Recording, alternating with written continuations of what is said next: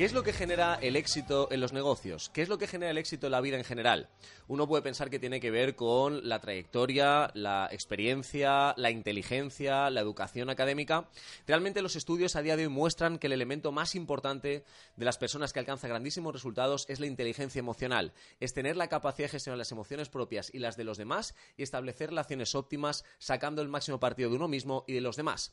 En realidad, la inteligencia emocional es algo que deberíamos aprender prácticamente desde que nacemos. Sin embargo, pasamos años y años en la escuela, instituto, universidades, aprendiendo un montón de cosas durante horas y días, historia, geografía, matemáticas, física, lenguaje, pero casi nadie nos enseña nunca a comprender qué son las emociones, a ponerle nombre a las emociones y, por supuesto, ser capaz de gestionarlas. Cuando uno crece se da cuenta de que tener la capacidad de reconocer las emociones es clave para absolutamente todo lo que pretendes alcanzar en tu vida. Los resultados, los grandes resultados, están detrás de la gestión emocional. Si quieres tener un negocio, necesitas conectar emocionalmente con tus clientes. Si quieres llegar lejos contigo mismo y con tus resultados, necesitas saber quién eres y cómo obtener el máximo de tu rendimiento y tu actitud. Si quieres conectar con tu equipo y obtener el máximo rendimiento de las personas que trabajan contigo, debes saber cómo se sienten y enfocarles una y otra vez hacia los objetivos que tú diseñas. Por tanto, en realidad las emociones son la clave para obtener los grandes resultados, las metas que seguramente anhelas y que todavía no has conseguido. Hoy en el siguiente capítulo del podcast 100K, ¿qué es la inteligencia emocional y cómo aplicarla al mundo de los negocios?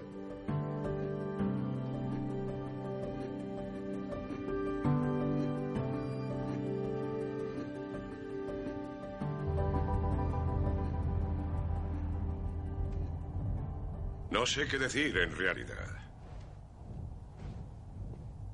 Tres minutos para la mayor batalla de nuestras vidas profesionales. Todo se reduce a hoy. O nos curamos como equipo o nos desmoronamos. Jugada a jugada, pulgada a pulgada, hasta el final. Ahora estamos en el infierno, caballeros. Créenme. Y las pulgadas que necesitamos están a nuestro alrededor. Están en cada momento del juego, en cada minuto, en cada segundo. En este equipo luchamos por ese terreno. En este equipo nos dejamos el pellejo, nosotros y cada uno de los demás, por esa pulgada que se gana. Porque cuando sumamos una tras otra, porque sabemos que si sumamos esas pulgadas, eso es lo que va a marcar la puta diferencia entre ganar o perder. Bien, aquí estamos en este nuevo capítulo del podcast 100K con, por supuesto, dos nuevos invitados. Ya sabéis que en este podcast tenemos, eh, recibimos cada semana a personas que pertenecen al Club 100K de Level Up, lo cual significa que han conseguido un resultado. Ese resultado es haber incrementado la facturación anual de su negocio en al menos 100.000 euros comparada con la facturación que tenían antes de comenzar la formación con nosotros. En este caso tenemos a Germán. ¿Qué tal estás, Germán? Bienvenido. Muy bien.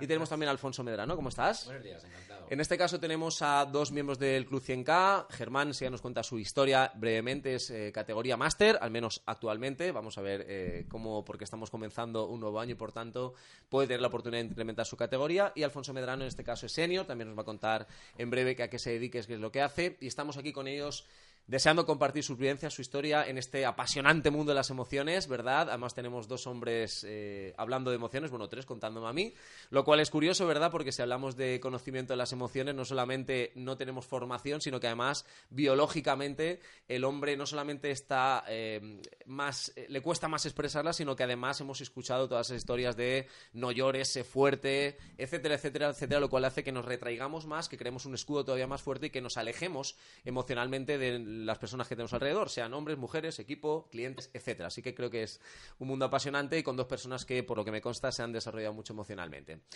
Germán, cuéntanos brevemente a qué te dedicas, cuéntanos el nombre de tu empresa, cuéntanos cómo has evolucionado este tiempo empresarialmente y un poco más adelante ya empezamos con ese plano más personal. Okay.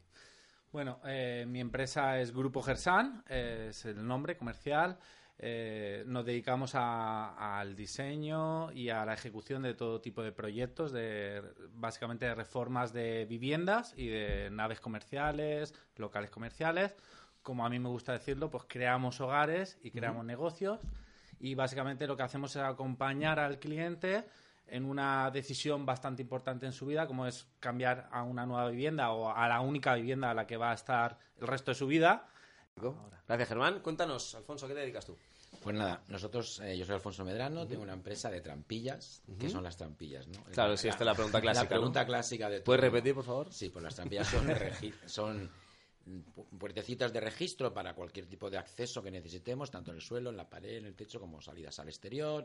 En fin, abarca mucha gama. Es desconocida porque es un producto que en España pues, estará alrededor de 15 años, más o menos. Y nosotros lo que nos dedicamos un poco es a, ayudar a la gente que necesita utilizar las trampillas, sea quien sea, y les podemos ofrecer, pues bueno, a los que son instaladores, que son los que más problemas tienen con este producto, es que se diferencien con respecto a su competencia y sentir el apoyo nuestro y que sobre todo ellos se lleven una buena experiencia siempre que trabajan con nosotros. Nosotros tenemos dichos dentro de la empresa como no discusión. Eh, en el mundo de la construcción, y Germán lo sabe, digamos que los egos están un poquito alterados constantemente cuando recibes un email, una llamada, la gente es muy exigente, luego está el tema de tema económico que está bastante complejo también. Y entonces, eh, como norma tenemos que nunca discutimos con los clientes, es muchas veces hay que Eso es gestión emocional. Exactamente, hay que esperar 10 minutos para contestar una llamada o un email, porque hay que asimilarlo, hay que ponerse en la posición del cliente, tener la empatía suficiente. Y bueno, nuestro trabajo, eh, pensamos que enfocado de esa manera, podemos vender trampillas, podemos vender cualquier tipo de producto o servicio que creo que es, el camino. El fundamento es poderoso, desde luego. Bien, y en este caso, eh, Alfonso, decíamos antes que eras miembro del Club 100K, al menos hasta el año pasado, veremos los resultados de este año. Eras senior, lo cual significa que has incrementado en al menos 300.000 euros tu facturación desde que comenzaste la formación con nosotros. Eh, la pregunta que se estará haciendo la gente que sigue el podcast probablemente sea eh, cómo puede ser que se puedan vender 300.000 euros en trampillas, probablemente, ¿no? Quiero que nos cuentes un poco el resultado económico de, tu empresa, es decir, cuándo empezaste la formación y a día de hoy en qué facturación te mueves aproximadamente? Pues la facturación la comenzamos en enero de 2013, casi cuando empezabas tú, Carlos. y, hasta, digamos, diciembre de 2018 fue el incremento de los 300.000 euros. Con respecto a de 2019, eh, comentábamos antes, estaba cerrando el año, yo soy máster eh, y bueno, analizaremos a ver si subimos a visionario o no, así que andamos en una buena dirección.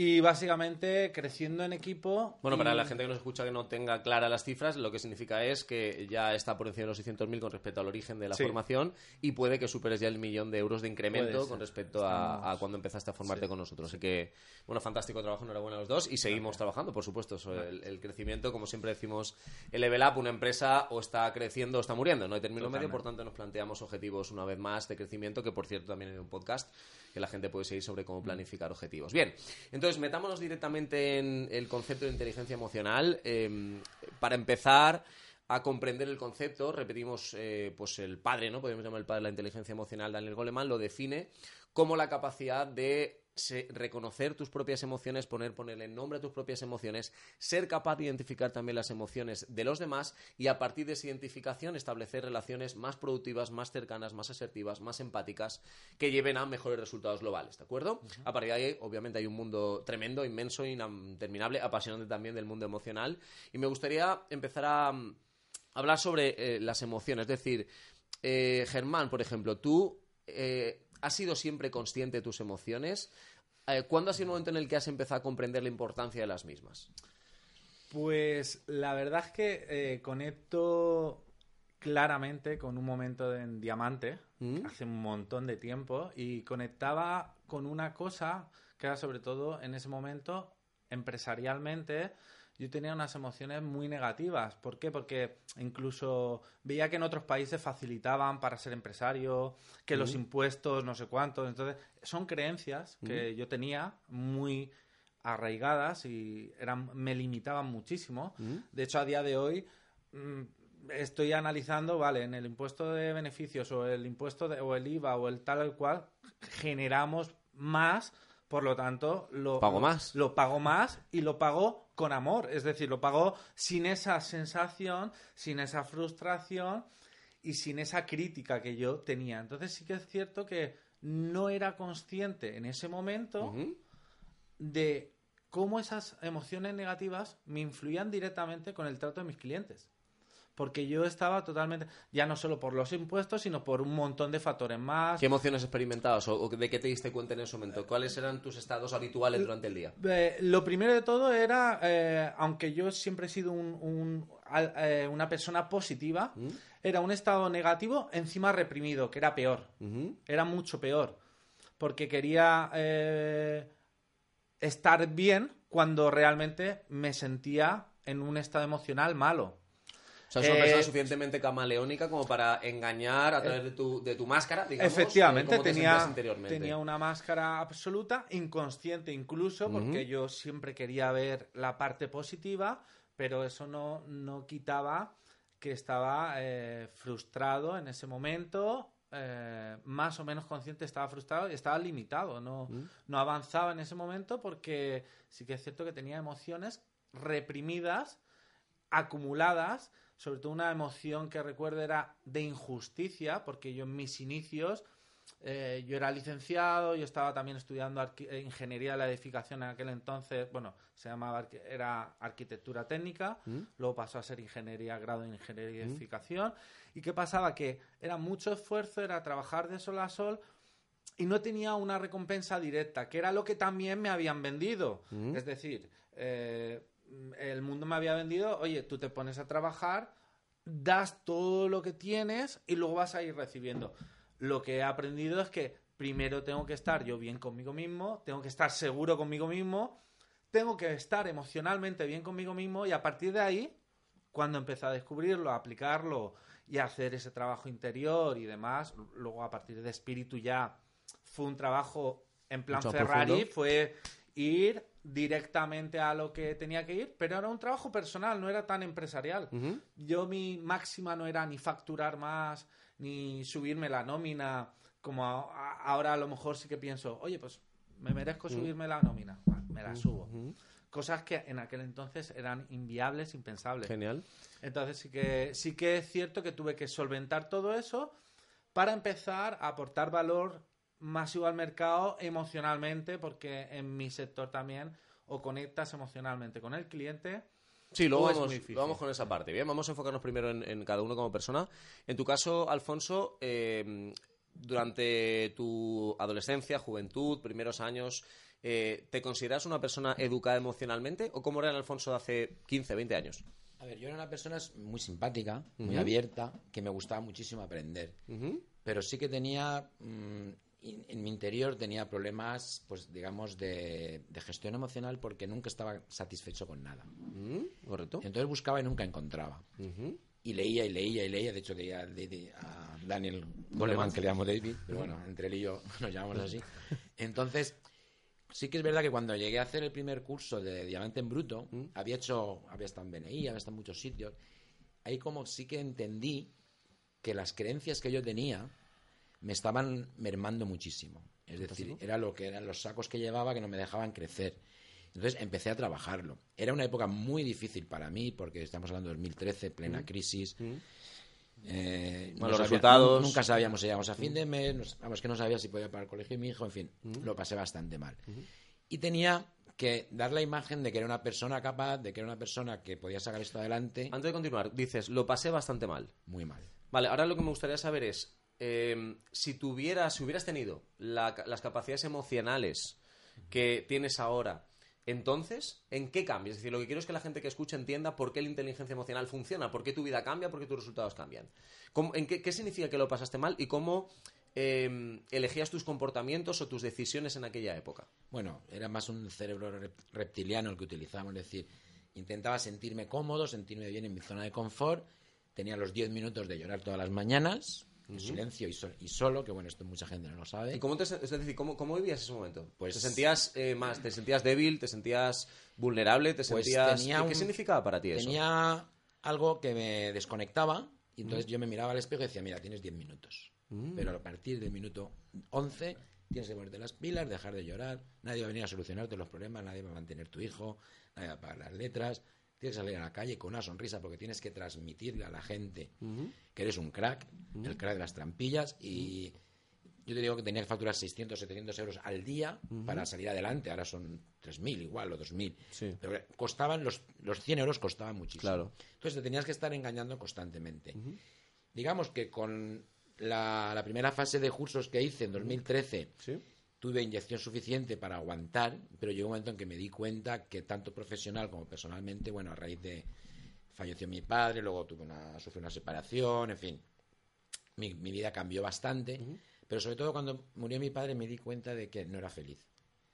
Y entonces tenía que cambiar. Y a partir de ahí, me acuerdo que fui a una conferencia que la daba Pablo Soler en Elche y me apunté a transformación del negocio, que bueno, ahí estaba un poquito perdido, la verdad. No eh, de hecho, mucha gente me decía que era muy distante, muy introvertido, porque no querías, como sabes que soy conocido porque hablo mucho, pues quería que la gente hablara, no ser yo Para el protagonista. no y, mostrar bueno, el- Entonces me encontraba un poco inquieto y no me sentí muy cómodo. Sí que fue que a partir del nuevo líder, yo creo que ahí fue donde se me destapó un poco la esencia que tenía dentro y empecé a, a entender muchas cosas que me habían pasado y a empezar a funcionar de una manera muy diferente. De hecho, la gente me nota muy cambiado. Y hay una... ¿Es posible, es posible, Germán, es posible renombrar una experiencia pasada que te ha hecho sufrir? ¿Es posible redefinirla de otra forma? ¿Es posible hacer que esa experiencia que te ha hecho sufrir te deje de hacer sufrir o incluso que te potencie de otra manera? Experiencias anteriores pasadas, eh, muy, muy negativas. No, pregunto, ¿es posible redefinir la manera en la que la vives? Hombre, redefinirla ¿Cambiar el hecho no? ya... La percepción, ¿no? Sí, al final, al final, por supuesto que todo sucede por, por algo y, y por supuesto que sucede por, por algo... eh, por es un aprendizaje acelerado. Es decir, eh, yo a nivel personal sí que es cierto que eh, familiarmente hablando, pues fíjate que en espíritu lo que descubrí era un apego brutal con mi abuela, mm, porque era más que mi madre y sin embargo algo que aparentemente no te hace sufrir, eh, a mí me estaba bloqueando y me estaba haciendo sufrir mucho y lo descubrí el día de la cima contigo, atraía eh, ciertas cosas, veía que algo que me hacía muy feliz hoy me daba miedo el no tenerlo mañana. Entonces, eso me ha hecho a- ahora que, bueno, ahora que estoy en proceso de ser papá, eh, he conectado emocionalmente como redefiniendo algo muy, muy negativo en algo que a día de hoy va a ser, eh, ya siento que es muy positivo. Siento que es muy retante, siento que es eh, muy difícil, mm, es decir, el no tener apego a un hijo es muy, muy, muy difícil. Pero sí que el dejarlo volar en el momento que proceda, el dejar que tenga su proceso de aprendizaje sin autoproteger, el dejar de... Eso fue por, por emociones negativas que aparentemente sí que es cierto que... Para la gente que nos escuche y no tiene eh, mucha conciencia de lo que significa el apego, eh, ¿qué- ¿cómo lo definirías? ¿Y por qué te diste cuenta de que aquello no te estaba funcionando o no te hacía ser mejor? Eh, básicamente porque pensaba que era algo eh, especialmente positivo, el amor a mi abuela, el, también, son, eh, también son creencias, ¿no? Pero al final lo que eh, vi es que me hacía daño el- esa dependencia, ¿no? Eso pasa mucho con padre-hijo, mí madre-hijo. mi Eh, hay, hay, de hecho, mm, muchísimas familias desde fuera yo veo como sufren con mucho amor dentro, pero es por, por apego, es decir, es por, por no dejar, eh, no ser conscientes, querer autoproteger y no ser conscientes que al final cada uno tiene que volar, que eso no quita que los hábitos es que si yo semanalmente, familiarmente me junto dos veces, yo lo recomiendo. Porque hay una unión brutal. Pero quien no, que no se sienta mal. Porque Claro, hay que diferenciar una entre lo que es el amor y lo que es el apego. Es decir, El lo amor que... y el apego es totalmente diferente. Claro, porque hay personas que confunden. Es que, por, ¿cómo no voy a estar apegado a mi hijo? ¿Cómo no voy a estar apegado Claro. a mi padre o a mi madre? La cuestión es, hay un punto en el que, en el que cuando la relación se convierte en dependiente, en una dirección o en otra, hablamos de apego. Y eso lo que tiene es una influencia en ti, en tu, en tu estado emocional por Totalmente. defecto y, por supuesto, también en tus resultados. Entonces, no, lo que decimos es, no hay que cortar las relaciones, ni mucho menos con las personas queridas. Lo que decimos es, vamos a construir entre todos relaciones más libres, más sanas, más voluntarias. Es decir, yo comparto tiempo contigo o contigo, no porque se supone que lo tengo que hacer, sino porque lo quiero hacer, ¿de acuerdo? A través de ese proceso de liberación emocional, lo que sucede es que, eh, como decía Alfonso antes, la sensación que tienes es como de ligereza. Es decir, te vas quitando cosas de encima y cuando te quieres cosas de encima, pues obviamente te puedes mover más rápido, puedes elegir más rápido. Una pregunta con respecto, porque eh, Daniel Goleman dice que hay cinco elementos principales en cuanto al conocimiento, el, concepto de inteligencia emocional. Hablaríamos de autoconocimiento, autorregulación, eh, motivación positiva, asertividad y empatía. Bien, entonces, autoconocimiento es esta primera parte que estamos hablando, es decir, ser capaz de reconocer mis propias emociones. Dentro del proceso biológico, lo que genera las emociones son los pensamientos. Lo que sucede es que los pensamientos, la mayor parte de ellos son inconscientes, lo cual significa que, aunque tú pretendas cambiar tu pensamiento, y obviamente es una parte del autoconocimiento, en realidad hay muchos de los pensamientos que están muy arraigados y que son difícilmente identificables, ¿no? Pero si tú te concentras en la emoción, entonces sí puedes trabajar con ella, porque se hace consciente. La sientes en el cuerpo físicamente, genera hormonas químicas, etcétera, ¿verdad? Entonces, ese primer capítulo sería el, autoconocimiento. Porque Alfonso, cuando uno se autoconoce más, es decir, empieza como tú mencionabas antes, ¿no? Que me di cuenta de determinadas creencias, determinados pensamientos, determinadas interpretaciones que me hacían sentirme mal, sentirme eh, desafortunado, feliz, decepcionado, eh, solo, ¿verdad? ¿Por qué cuando te autoconoces eres más capaz de autorregularte? ¿Por qué cuando te conoces eres más capaz de, boom, controlar esos impulsos que, emocionalmente te pueden hacer tomar malas decisiones, malas conversaciones, malas respuestas? ¿Cómo sucede ese proceso? ¿O cómo lo sucede en tu caso al menos? Bueno, cuando te conoces mejor, realmente lo que ocurre es que yo creo que relativizas todo mucho más. Es decir, cuando tienes que tomar una decisión, sabes cómo actúas y entonces actúas con unas pautas determinadas, por ejemplo, pues dejando tiempo o consultando o leyendo, o yendo a fuentes. Entonces sí que es verdad que al conocerte a ti mismo, cualquier decisión que vas a tomar eh, es menos, digamos, menos reptiliana, es mucho más pausada, muy racionalizada. Menos impulsiva, para que no entienda el concepto reptiliano, menos, impulsiva. Y entonces eso a la gente sí que, con respecto a mí, le choca mucho. Es, posible... Eh, seguramente todos, ¿no? Tenemos un punto, como tú decías, de reptiliano, esas reacciones, impulso. Siguen ¿Es posible, a través de la inteligencia emocional, el autoconocimiento, es posible amortiguar en cierta medida esos impulsos? ¿Es posible, vamos a decirlo más claramente, no es posible estar menos tiempo cabreado, menos tiempo triste? ¿Es posible controlar algunas malas respuestas que habitualmente damos? ¿Es posible que pase eso? Es posible porque además te das cuenta. Es decir, eres consciente de que cuando haces un exabrupto, a lo mejor estás en la oficina y ah, este tío te das cuenta de que estás haciendo algo que no es lo que debes hacer. Entonces lo controlas y entonces cuando realmente tienes que dirigirte a una persona o relacionarte con alguien, eres consciente de que tienes unas herramientas que antes no tenías y que las puedes utilizar sobre todo para tener más empatía y para que la persona se sienta más cómoda contigo. Bueno, sabes que hay técnicas que para que una persona sea atraída por ti, pues, simplemente con copiarla, los gestos. Mirroring se llama Exactamente. Entonces, al final, cuando tienes herramientas, digamos que las relaciones las mejoras. No quiere decir que. ¿Quiere decir eso que Alfonso nunca se cabrea? Alfonso se cabrea muchísimo menos de lo que se cabreaba antes. Y sí que te pongo un ejemplo que me pasó hace muy poquito. Que lo hemos comentado, pero bueno, a ser así por encima. Vale. Eh, una persona que venía conmigo, pues entró en cólera por diversas razones. Y yo analicé. ¿En cólera hacia ti? Hacia mí o hacia el contexto, pero vamos, se dirigía a mí. Entonces yo eh, me sorprendí a mí mismo porque dije, Alfonso, cállate. Y aquella persona, pues sabes que fue soltando, fue soltando, decía improperios de tal nivel que, bueno, que cualquier otra persona hubiera reaccionado. Entonces le dije, yo le, le pregunto, ¿hubieras tú reaccionado hace unos cuantos años? Vamos. Eh, lo digo porque es importante. Hubiera hablado yo, no hubiera hablado ella. Exacto, es importante comprender en términos prácticos. Era, un chico. Bueno, una persona, eh, un chico. el, la cuestión es importante comprender a nivel práctico por qué interesa todo esto. Es decir, a nivel práctico lo que sucede es, en una situación, hubiera reaccionado y cuando imaginemos, ¿no? Cuando dos personas se relacionan desde la rabia, desde la frustración, desde la tristeza, desde la desesperación, de ahí no puede salir nada bueno, ¿vale? Las, las eh, relaciones se estropean y nadie saca nada positivo. Por eso es interesante la inteligencia emocional, porque desde ahí tú puedes eh, justamente ese segundo punto, ¿no? Autorregulación, es decir, eres más consciente de lo que está pasando, eres más consciente de tus emociones al respecto, pero también entiendes una serie de cosas que te hacen elegir diferente, ¿no? Además te pones en la piel de otra persona y dices, Correcto, tengo que es otros elementos, efectivamente, la empatía. entenderla porque ella está pasando, esa persona está pasando unas circunstancias y ahora no es el momento de, que haya un confrontamiento. Con lo cual tú, un enfrentamiento. entiendo que pausadamente escuchas. Y luego un abrazo y un beso y lo que necesites. Es decir, en ese momento... Eh, las herramientas que tenemos, o que yo tengo, lo que me tiene que hacer es aportar, aportar a mí y sobre todo a la otra persona que yo pienso que es la que lo está pasando mal. Porque al fin y al cabo soy como un espectador.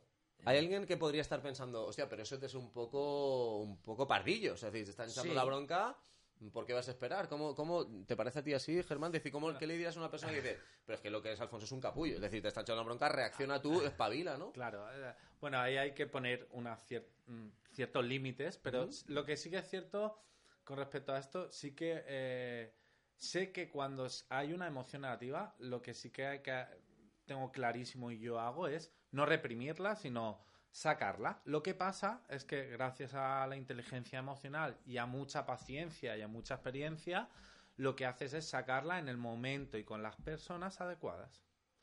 Y Y encima de la una- manera adecuada de- también. de una manera adecuada y limitada. Es decir, no alargarla como un chicle. No. Básicamente lo que tienes que hacer es, sí, sacar lo que te preocupa o lo que no estás de acuerdo y demás con la persona adecuada. Porque hay, hay con personas que no es que seas un pardillo por no decírselo, sino que lo que vas a hacer es subir el grado de mm, no sentido común y provocar un resultado totalmente negativo.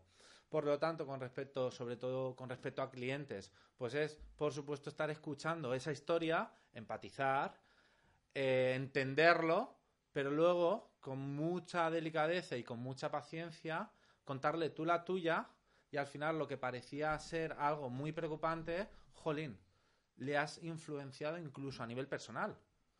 Eh, entonces es un poco sí darle la vuelta a la tortilla, pero con, con un sentido y con un y, y en lo que no estés conforme, si el cliente también está abierto y es desde el amor, no desde ¡ah! Para mí es muy importante perdona que, te corte, Sí. que la otra persona se dé cuenta de que tú estás haciendo un esfuerzo por ayudarle. Claro, claro. No que, que quieres ponerte a su nivel ni que quieres discutir. O sea, cuando hay un problema se puede solucionar de mil maneras, pero sobre todo el estado emocional de esa persona tiene que entender que tú estás ahí para ayudarle. Y ahí está la clave, me parece. Claro, ahí cuando esa persona se siente eh, eh, se siente escuchada, sobre todo a todo el mundo le gusta que le escuche y, y- y siente que, que realmente no estás para darle la- no estás por tu interés, sino plenamente por el suyo, quieres realmente entenderlo independientemente del resto. Cuando eso es así y sucede, normalmente el resultado es positivo. Fantástico. Somos responsables de cada resultado que sucede. Ahora, lo de reprimir esa emoción o el autocontrol y demás, hay que llevarlo. Yo, por ejemplo, en casa tengo la suerte que es que es cierto que cada vez que puedo, es más, no tengo ni que decirlo yo. Me pregunta, ¿no? Y digo, vale, voy a dedicar estos tres minutos, pum, y es como que ya está. Ya lo he soltado.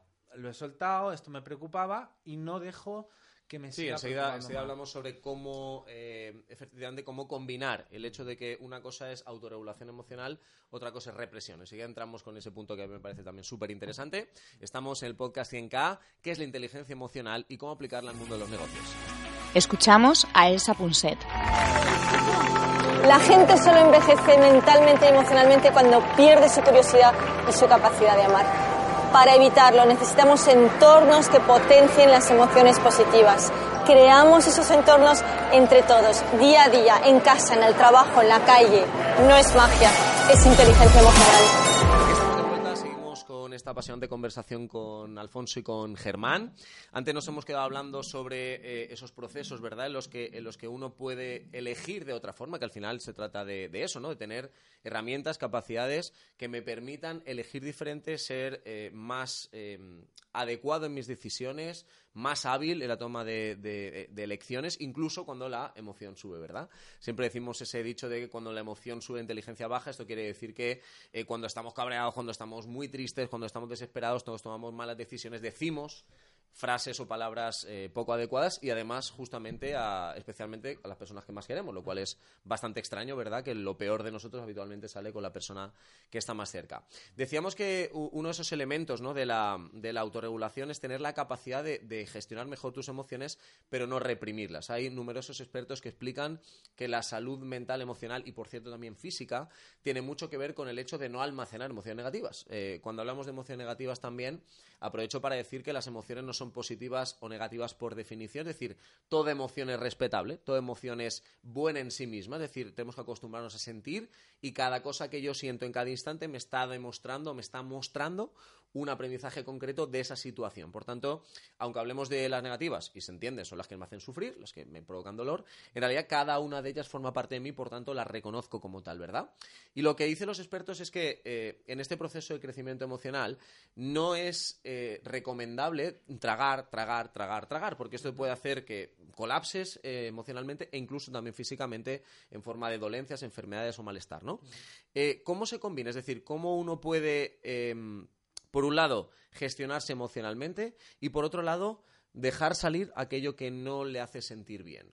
¿Cómo lo hacéis vosotros en vuestro día a día? ¿Cómo una situación que me, que me pues eso, me cabrea, ¿no? Llego, tengo un proyecto o eh, los dos tenéis equipo, ¿verdad? Le he pedido algo a mi equipo y la ha cagado, lo ha hecho fatal, ¿no? ¿Cómo gestionáis esa situación en términos prácticos y cómo hacéis para, por un lado, efectivamente empatizar, entender la realidad de esa persona, pero por otro, no tragarme la mierda, porque si me trago la mierda se va a acumular y tampoco es el, objetivo. ¿Cómo lo hacéis? Brevemente. Mm, en mi caso, bueno, acabo de conectar, como has hablado del equipo, eh, por ejemplo, yo veía que emocionalmente autocontrolaba todo, eh, que sabía mm, sacar situaciones adelante, pero veía que directamente ahora somos casi 20 personas de manera directa en mi equipo y de manera indirecta entre proveedores y demás eh, superar las 100 personas. Entonces yo hace... Eh, tuve que tomar una decisión importante porque me generaba una emoción negativa. Decía, vale, eh, yo puedo controlarme yo, pero ¿cómo controlo que mi equipo emocionalmente no esté bien? Entonces, hace cuatro años y medio me vino una luz y dije, tengo que hacer una formación en la universidad. En principio la quería dar yo, pero como yo era el responsable de todos, busqué un formador externo y durante dos meses estuve formando a todo el equipo, tanto directo como indirecto.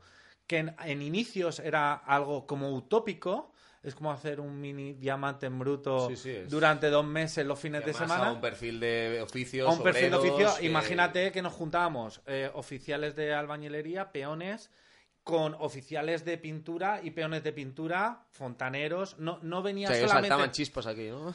¿no? todo lo contrario, lo que conseguimos y de ahí que el resultado... Bueno, digo al principio. Pero bueno, al principio sí. Al principio, es más, solamente la idea era, decían, eso es una utopía. ¿Tú te crees que vas a juntar a gente? Al final lo, hicimos las formaciones los sábados, sobre todo porque detecté que emocionalmente entre el equipo no había esa unión y había una acumulación de no expresar cosas. A día de hoy hacemos reuniones para realmente expresar eso y tomar tomas de mejora. O sea, hiciste una inversión para educar emocionalmente a tu equipo. Sí. También habla Daniel Goleman de, que esa gestión emocional eh, individual, eh, otro de los elementos clave es la motivación, la psicología positiva, lo cual quiere decir que uno puede enfocar sus energías, su entusiasmo, su ilusión, su determinación, su confianza más eh, de forma más directa hacia la consecución de metas. Bien. ¿Es posible, Alfonso, mm, cambiar el estado emocional de uno mismo? Es decir, eh, ¿es posible levantarse con más ilusión, con más energía, con más entusiasmo, con más claridad? ¿Se puede hacer eso? Sí, porque además hay herramientas. Es decir, todos nos levantamos un día pues cansados, con pocas ganas, necesitas motivarte. Bueno, el día que estás muy cansado te vas a correr. El día que estás mentalmente. El día que estás muy cansado, te vas a correr. Me voy a correr. Y, y vuelves como que te comes el mundo. Sí, porque te activas y el problema es que estás cansado porque no estás activado. Pues porque tienes el cuerpo pues un poco adormecido. Luego también, pues herramientas de tipo pues eh, mentales, pues vídeos, eh, repasar apuntes, eh, estar más enchufado en, temas emocionales que en temas profesionales, lo cual luego repercute en el tema profesional. Yo, por ejemplo, tengo una persona que ahora es prácticamente mi mano derecha, que hace un año no sabía hablar prácticamente, le da vergüenza hablar conmigo, no es leído, no es cultivado, y ahora mismo hace eh, el 70% de las tareas que hacía yo hace un año. Es decir, esta persona solo ha crecido, se llama Chema porque seguro que nos ve y así pues, que sea feliz y que sepa que ha, que ha avanzado muchísimo esa persona pues ahora no es consciente realmente de lo que ha avanzado. Y todo ha sido gestión emocional, porque era una persona pues con autoestima baja, que ve fantasmas por todos los sitios, que todo el mundo te va a engañar. Entonces me decía, pero es que tú lo que no puedes hacer es una persona que te está reprimiendo, que te está tratando mal, ir y darle un abrazo. Digo, es que esa persona lo que necesita es un abrazo. Y él no lo sabe. Hay un dicho que es futbolero, que no sé si viene al caso, pero bueno, dice Seguro que sí. todo el mundo es del Madrid, lo que pasa es que mucha gente no lo sabe. bueno, podría ser del Madrid o Barcelona, para no... Sí, sí, o del Valencia, o del Atlético, Sí, lo que es sea. un ejemplo, ¿vale? Sí. Entonces, sí que es verdad que la gestión emocional mía con, hacia- mí es muy necesaria para poder yo luego reactivar a otras personas que tengo a mi alrededor, clientes, por ejemplo. Eh, los clientes míos, eh, yo los tengo, las llamadas o los emails, pero sobre todo las llamadas que es- estás oyéndolos, notas el cambio con ellos. Es decir, empiezas, pues la típica persona enfadada, le dejas hablar y dices, mire, pues no se preocupe usted, porque nosotros estamos aquí única y exclusivamente para ayudarle a usted. Nos levantamos cada mañana para solucionar problemas como los que usted tiene. Esa persona, al final, cuando tú le dices que tenga usted un buen día, no sabe contestarte. Porque es una experiencia única que ha tenido y que no se la presenta a nadie, más en el tema de la construcción. Entonces, por ese lado, nosotros gestionamos eh, la- las emociones de manera que siempre podamos aportar algo a los demás. Fantástico. Seguimos en el podcast 100K, qué es la inteligencia emocional y cómo aplicarla al mundo de los negocios. Daniel Goleman, padre de la inteligencia emocional. Todos nosotros tenemos dos mentes, una mente que piensa y otra mente que siente. Y estas dos formas fundamentales de conocimiento interactúan para construir nuestra vida. Dominar el mundo emocional es especialmente difícil, porque estas habilidades deben ejercitarse en aquellos momentos en que las personas se encuentran en peores condiciones, para asimilar información y aprender hábitos de respuesta nuevos. Es decir, cuando tienen problemas. Sin embargo, la capacidad de reconocer en uno mismo un sentimiento en el mismo momento en que aparece constituye la piedra angular de la inteligencia emocional y, por tanto, de un gran cambio vital. Bueno, aquí seguimos en esta conversación. Hemos hablado sobre esos elementos que Daniel Goleman define como principales, los más importantes al respecto de la inteligencia emocional, ese autoconocimiento, entender cuáles son tus pensamientos, especialmente poco a poco descubrir algunos de los inconscientes que son realmente el reto, lo que está ahí arraigado, lo que procede de ver de todo saber dónde y cuándo. Por supuesto, autorregulación, lo cual no significa tragar, lo cual significa que en un momento determinado eres capaz de elegir. Es decir, entiendes qué es bueno para ti, a dónde quieres llegar, tienes un punto de entendimiento superior, tienes un punto de control de esa emoción superior y por tanto eres capaz de elegir tu estado emocional para poder eh, gestionar y, y- y procesar la mayor parte de relaciones desde un talante positivo, porque habitualmente demasiadas veces desde la frustración, la rabia, la indignación, la relación sufre, ya sea personal o profesional, y aquello no lleva a ningún sitio. La inteligencia emocional también te permite, por tanto, conectar con lo mejor de cada uno de nosotros en la mayor parte del tiempo. Eso significa que eres capaz de estar en un estado positivo de poder, de fuerza, de determinación, de seguridad, de confianza, más tiempo y por tanto los resultados son mayores. Siempre decimos en Level Up que si uno reflexiona sobre cuáles han sido los mejores momentos de vida o los que han dado lugar a los mayores resultados, siempre parten de estados positivos. Por tanto, un gran entrenamiento sería cómo conseguir un estado emocional positivo la mayor parte del tiempo, lo cual no quiere decir que no tengamos momentos también para cabrearnos, para pegar una voz o para sufrir o para llorar, como decía Alfonso, un rato, siempre sabiendo que tenemos que transformar ese estado lo antes posible. También hablamos de empatía y también hablamos de ese quinto elemento que menciona Daniel Goleman, la- las habilidades sociales, la capacidad de comunicar con asertividad. Es decir, todo esto tiene un resultado práctico final. Empezamos con una mirada interior, empezamos viendo qué somos nosotros, de dónde vienen nuestros pensamientos, etcétera, pero posteriormente vamos a ir a buscar eh, un resultado visible, ¿verdad? El hecho de que, por ejemplo, Germán nos contaba cómo eh, decide educar emocionalmente a su equipo, es un resultado visible. Pero también se puede ver muy claramente en la manera en la que se establece una conversación. Estamos rodeados de personas, tanto en el plano personal como profesional, de equipos de trabajo, etcétera, y hemos visto cómo la idea es poder empezar una conversación en la que la otra parte parte de un punto de sufrimiento, doloroso, incluso agresivo, para poder establecer una conversación desde un lugar diferente, ¿verdad? A partir de ahí hay dos elementos que menciona Daniel Goleman como clave, que son la empatía y son la asertividad. La empatía consiste en entender a la otra persona, ponerte en su lugar, esto que se dice muy claramente, y la asertividad consiste en comunicar de una manera más eh, relajada, más respetuosa, pero diciendo lo que uno tiene que decir, ¿verdad? ¿Qué ocurre o cómo hacéis para cuando esas situaciones suceden eh, con el equipo? Es decir, entiendo que es muy habitual que una persona pues, esté en un momento malo, que una persona no ejecuta correctamente un proyecto y eso hace que yo me enfade, que tú te enfades, etcétera. Esto no, tener inteligencia emocional no significa, repito, no tener cierta, cierta impulsividad, ¿de acuerdo? Entonces, a partir de ahí, ¿cómo se gestiona esa conversación? ¿Cuál es la magia de la inteligencia emocional para cambiar el resultado de esa conversación? Bueno, en, en mi caso con el equipo, eh, por supuesto, yo pensaba que era empático, ahora lo soy mucho más. Antes pensaba que lo era, pero descubrí que tenía mucho trabajo para seguir empatizando eh, con mi equipo, con mi familia, con mi pareja y con mis amigos. Eh, a partir de ahí empecé a trabajar en ello y con respecto a mi equipo, cuando sucede una incidencia o cuando se toma una medida eh, y no todos están de acuerdo o no todos lo entienden, se coge de manera particular a esa persona y la estrategia, la herramienta perfecta es preguntar. Correcto. Desde el corazón. Tú preguntas, preguntas, preguntas, preguntas y al final llegas al origen. Hasta incluso a mí me ha llegado pasando en 2019 de, eh, de, de, de estar con gente de mi equipo que no usaba WhatsApp, que a día de hoy el 100% lo usan, pero tienes que conectar con él. ¿Por qué no lo usa? Que a lo Cuando mejor tiene un preguntas, origen. cuando preguntas a alguien es más fácil empatizar, es decir, cuando preguntas a alguien es más fácil entender su historia. Totalmente. De hecho, descubres cómo le cuesta expresar esa emoción, pero está deseando que alguien le ayude. Yo, por ejemplo, dentro de la empatía también la he conseguido pidiendo mucha ayuda. Yo llevo muchos años, ya a día de hoy, a mi equipo.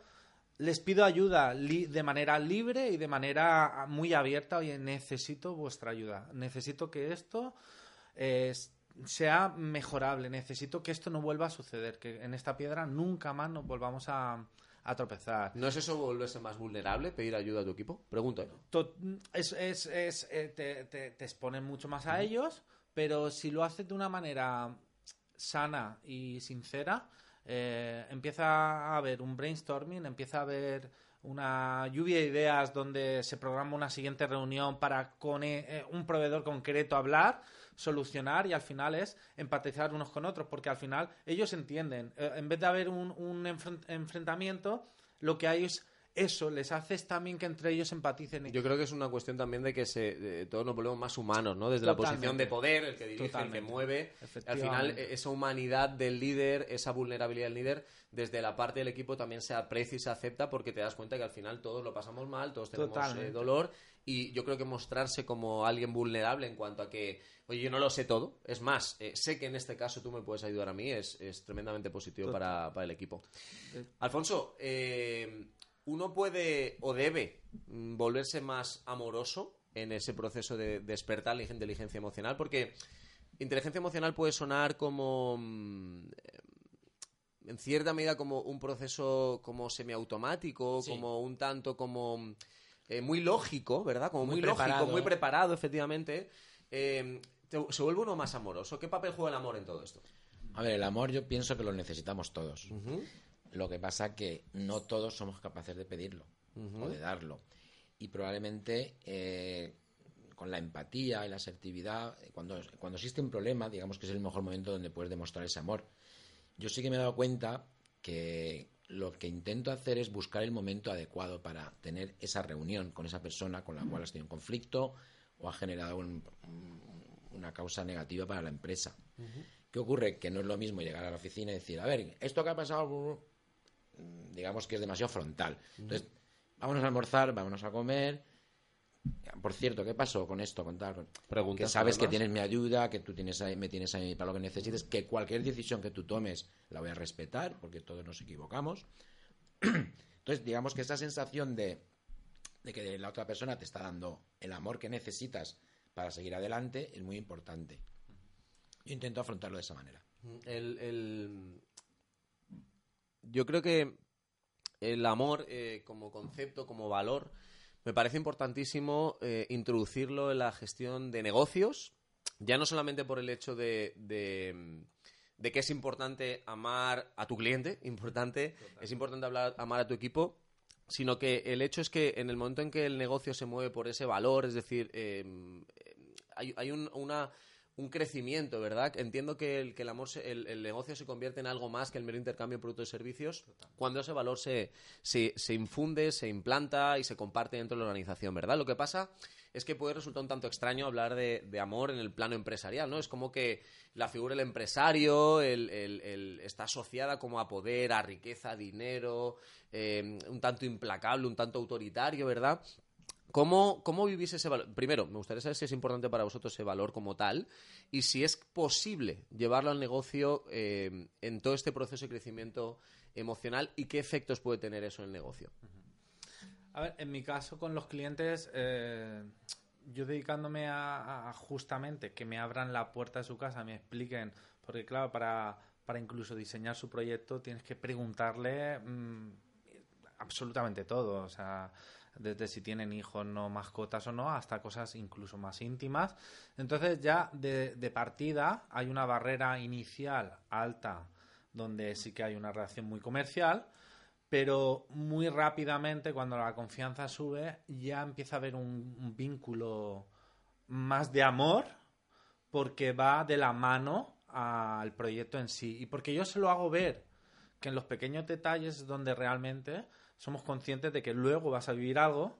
Hay, hay, veces que tenemos cosas que no somos conscientes y no las disfrutamos. Y sin embargo, si te las explican y las vives de manera consciente dentro de tu hogar, jolín, conecta mucho más con esa sensación de amor.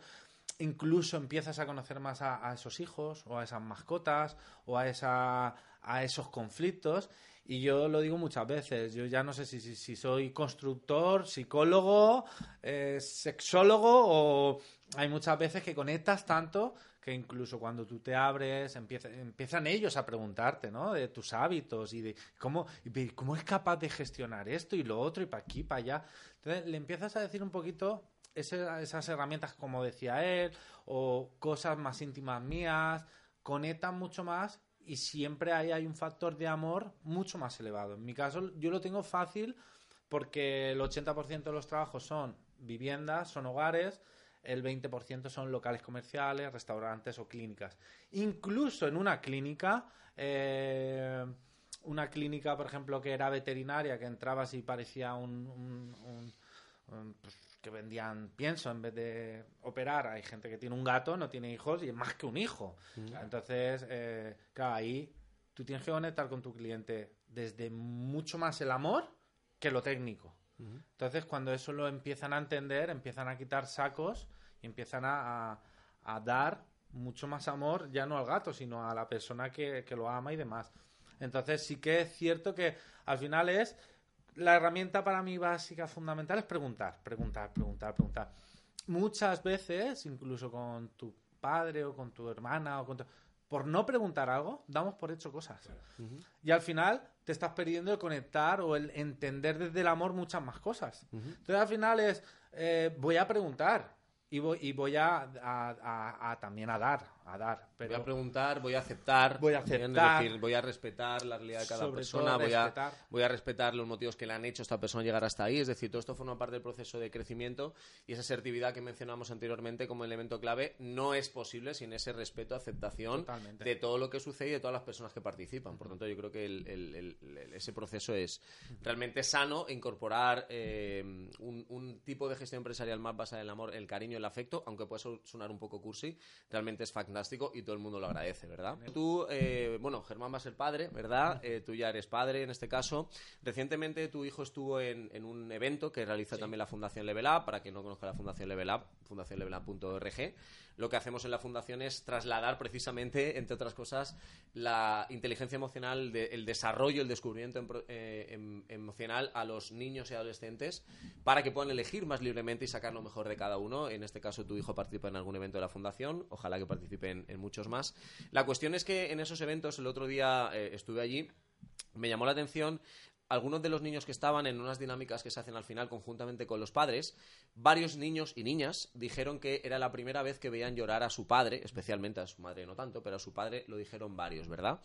Alfonso, ¿cómo de importante es eh, el desarrollo emocional en un niño? ¿Y qué influencia tiene el padre en ese desarrollo emocional? Hombre, los niños, digamos que sobre todo en la adolescencia, los teenagers son muy. están a la defensiva constante. Bueno, está estudiado que el cerebro está un poquito más presionado porque está mm. creciendo los huesos y demás. Mm.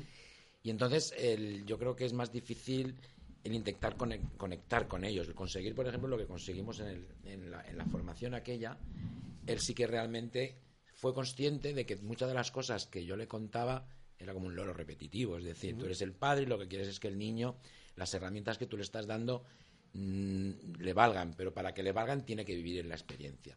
Y yo pienso que viviendo la experiencia, él conectó mucho más con el resto de gente.